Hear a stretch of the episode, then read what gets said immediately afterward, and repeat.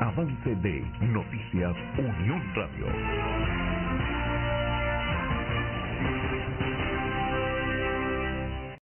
Decretan toque de queda en municipio Gran Sabana.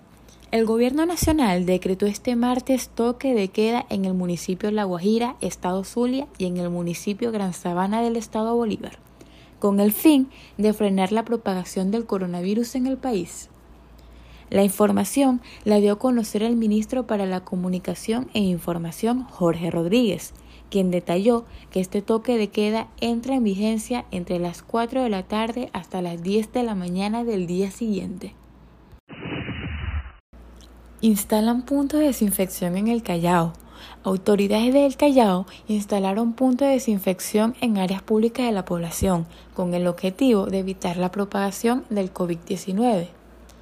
El alcalde Alberto Hurtado explicó que se toman las medidas preventivas para ofrecer seguridad a los residentes. En Nacionales tenemos a otro detenido más de la Operación Gedeón.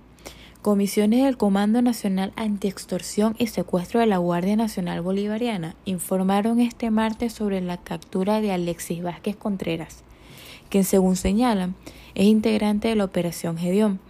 La captura se dio en el estado de Anzoátegui. Según funcionarios, Vázquez sería quien facilitó un vehículo empleado para el ataque frustrado a Venezuela. Entramos en internacionales.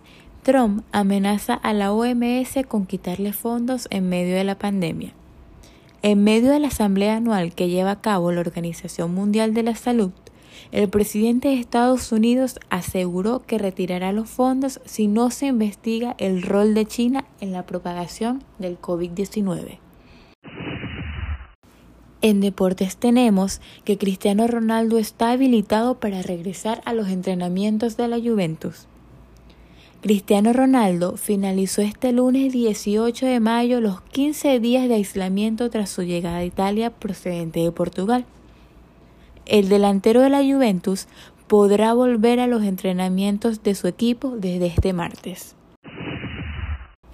Y en entretenimiento tenemos que Bad Bunny se une al elenco de la serie Narcos. El cantante fue portada de la revista Rolling Stone. En la entrevista reveló que interpretará un papel secundario en la serie de Netflix, desde Voz Mundial para Radio Tendencia, Iván Hidalgo.